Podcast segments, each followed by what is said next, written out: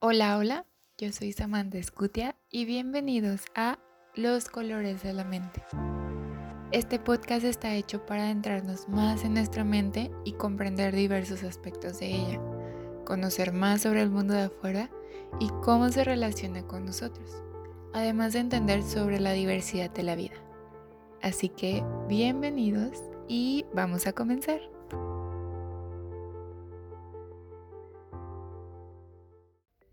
Bienvenidos a un nuevo capítulo de los colores de la mente. Ahora nos vamos a sentar a hablar de un tema que es muy importante en la actualidad y sobre todo este mes de mayo, que está dedicado precisamente a la salud mental. Y te voy a hacer una pregunta. ¿Te has dado cuenta como cuando te duele el estómago, tienes tos o gripa, vas rápido con el doctor? Cuando tienes una muela picada, vas con el dentista. Cuando tienes que cuidar tu alimentación, vas con el nutriólogo. Pero ¿qué pasa cuando tienes que cuidar tu bienestar psicológico? Pues no, vas con la tía, la vecina, la amiga, el amigo, pero nunca con el psicólogo. Porque sí, en pleno siglo XXI se sigue creyendo que el ir al psicólogo es cosa de locos. Pero la realidad es que es cosa de todos. Y déjame explicarte un poquito y ponerte en contexto para que puedas entender qué es la salud mental, porque cada uno de nosotros podremos tener nuestra propia definición, pero la definición real y la que refiere la Organización Mundial de la Salud, que es la OMS, es que la salud mental es un estado de completo bienestar físico, mental y social, y no solamente la ausencia de enfermedades o trastornos mentales. Porque sí, Efectivamente, no solo es no tener una enfermedad mental, es mucho más complejo que eso porque todos tenemos áreas en nuestra vida que están conectadas, como la física, la económica, la social, la emocional. Y cuando están en armonía y en equilibrio, entonces tenemos una buena calidad de vida y somos capaces de relacionarnos con nosotros mismos y con todas las personas de nuestro alrededor de forma sana. Pero cuando no hay este equilibrio, entonces sentimos insatisfacción, apatía, ansiedad, estrés y tenemos dificultad de relacionarnos con los demás y con nosotros mismos sin que haya un conflicto. Y por eso este episodio está relacionado al color verde, porque además que es el color que representa la promoción de la salud mental con el moño distintivo, también es significado de equilibrio, de armonía y de esperanza, porque lo primero que pensamos con este color es en la naturaleza. Y si te fijas, es el lugar donde encontramos justamente esta armonía que coincide con la necesidad de encontrarnos a nosotros mismos en silencio y conectar con nuestra mente. Y es fácil creer que los trastornos mentales solamente se refieren a una pequeña parte de nuestra sociedad, esas personas que se encuentran marginadas y que están muy alejadas de nosotros. Pero no es así. Los trastornos mentales pueden aparecer ante una experiencia difícil o cuando una persona tiene dificultad para adaptarse a su medio o a su entorno. Y entonces crean un malestar que se vuelve subjetivo. Y me refiero a subjetivo porque así lo vive la persona y es su propia percepción. Y no quiere decir que esto esté bien o esté mal. Por ello se le dice así. Y esta creencia ha estado desde siempre y ha ido aumentando con el ritmo de vida que hemos llevado y afectando a todas las edades. Porque aquí es donde el estrés, la discriminación, el aislamiento pueden llegar a causar quizá no trastornos mentales como tal, pero generar problemas de salud que son importantes como lo es la ansiedad y la depresión. Y estos dos términos actualmente se han ido romantizando porque han ido cambiando el significado real o la interpretación de lo que realmente son.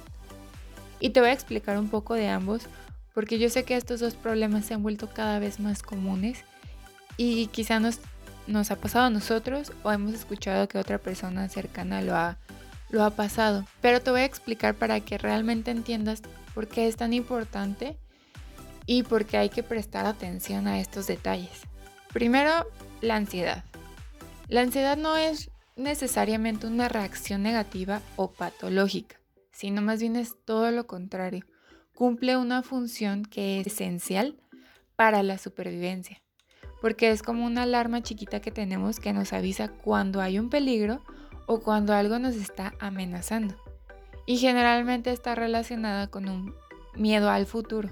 Pero cuando esta respuesta la tenemos todo el tiempo y se vuelve una respuesta habitual para cualquier situación que ni siquiera tiene un motivo o ni siquiera es una amenaza real y que además nos hace inmovilizarnos, entonces es cuando se convierte en una respuesta patológica. Y es cuando hay que estar al pendiente porque puede afectar otras áreas de nuestra vida. Ahora también con la depresión. Sí, todo el mundo ha sentido en algún momento tristeza y es una reacción normal cuando hay una situación difícil. Pero esa tristeza dura poco. En cambio, cuando hablamos de depresión, se convierte en una enfermedad real y también interfiere en nuestro día a día y se prolonga por mucho más tiempo y además está acompañado de otros síntomas como la dificultad para concentrarse, el tener falta de motivación, falta de esperanza y se vuelve mucho más complejo que solo sentirnos tristes. Y si prestas atención y te das cuenta, cuando volvemos a ese punto en donde el trastorno aparece, es cuando se ve afectada nuestra calidad de vida. Cuando la respuesta emocional que tenemos se nos va de nuestras manos y no podemos controlarla. Y ahorita con la nueva realidad en la que estamos enfrentándonos, que es el trabajar en casa, algunas personas desempleadas temporalmente y estar 24/7 en casa encerrados sin contacto con personas que pueden ser cercanas, nos están haciendo adaptarnos a un nuevo estilo de vida que también implica manejar el estrés, el miedo, la preocupación, el sentirnos vulnerables en esta situación que es tan cambiante y con tanta incertidumbre. Y puede ser difícil mantener una estabilidad mental. Por eso es importante mantener la perspectiva de la situación e informarnos de fuentes que sean confiables. Porque de lo contrario, cuando no tenemos mucha información, cuando nos desinformamos, generamos mayor miedo y mayor angustia. Y te podrás preguntar, entonces, ¿qué hago para cuidar mi salud mental? Porque sabemos cómo cuidar la salud física y lo que tenemos que hacer, pero realmente nos falta saber cómo hago para cuidar la salud mental. Primero que nada es enfocarnos en pequeñas técnicas en el día a día que nos pueden ayudar manejar o a controlar nuestro nivel de estrés, que es desde el manejo de nuestra respiración y métodos de relajación. Si a ti te gusta meditar o hacer yoga, esto también te puede servir mucho.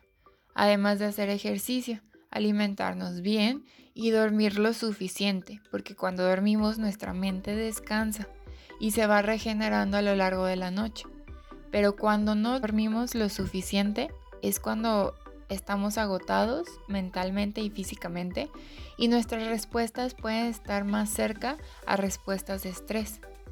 Por eso también es importante realizar actividades que te gusten y que realmente disfrutes, como escribir, escuchar música, bailar, cantar, pintar, un sinfín de cosas. Y creo que ya lo había dicho en capítulos anteriores, pero cuando hacemos actividades que realmente disfrutamos, pueden sacarnos un poquito de ese estrés diario que estamos viviendo, mantenernos en bienestar y también es importante mantener relaciones cercanas con personas significativas. Acércate a tu familia, a tus amigos, habla con ellos, porque también forman parte de un apoyo emocional. Y por otra parte, en caso de que sea necesario, consulta con profesionales de salud mental que estén capacitados porque también actualmente tenemos esa creencia que el buscar ayuda entonces es señal de que no lo estamos haciendo bien o que somos menos capaces. Pero es justamente en esa vulnerabilidad que se encuentra la verdadera fortaleza. Porque no es sencillo interrogarse y cuestionarse y darte cuenta que no todo está en tu control.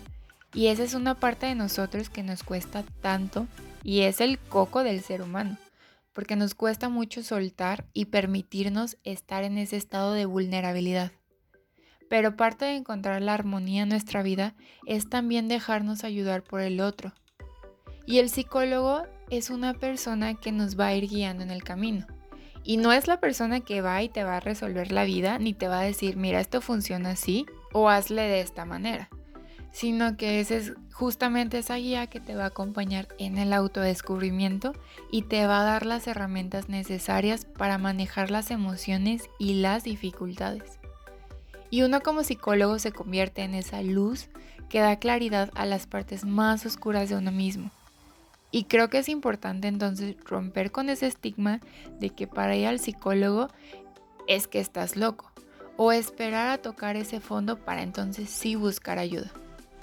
Hay que aceptar que en ciertas circunstancias quizás esa armonía mental no está del todo bien y que buscar ese apoyo también es darse a uno mismo una mejor calidad de vida y aceptar que tener un trastorno mental tampoco es señal de debilidad y que incluso no debemos señalar a quienes sí padecen de alguna enfermedad mental porque sobre todo en estos tiempos, si de por sí es difícil para nosotros, para ellos se vuelve mucho más complicado hay que ser comprensivos, amables, y eso es algo que nos hace mucha falta en estos momentos y en la actualidad, porque hemos perdido esa sensibilidad de decir, es que como a mí no me pasa, ¿qué me van a importar los demás?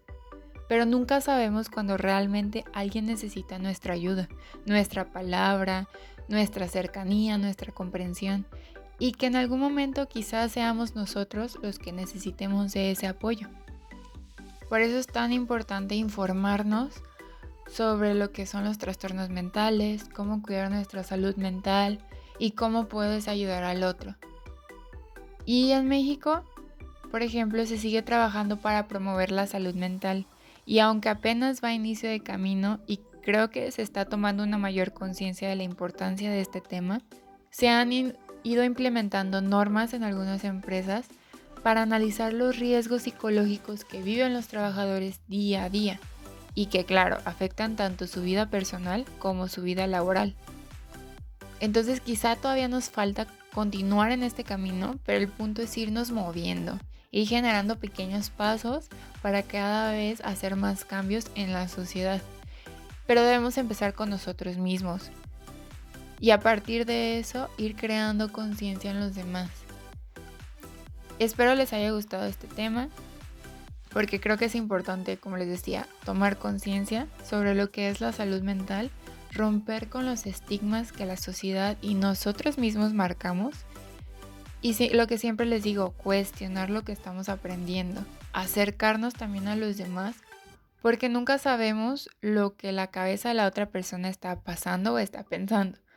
Y solamente nos fijamos en nuestros propios problemas, pero cuando volteamos la vista a los otros nos damos cuenta que no están tan alejados. Entonces, ¿qué mejor que aprender a escucharnos y ser más comprensivos? Entonces, pues bueno, me despido y muchas gracias por escucharme y estar atentos. Y los espero en el siguiente capítulo de Los colores de la mente. Bye.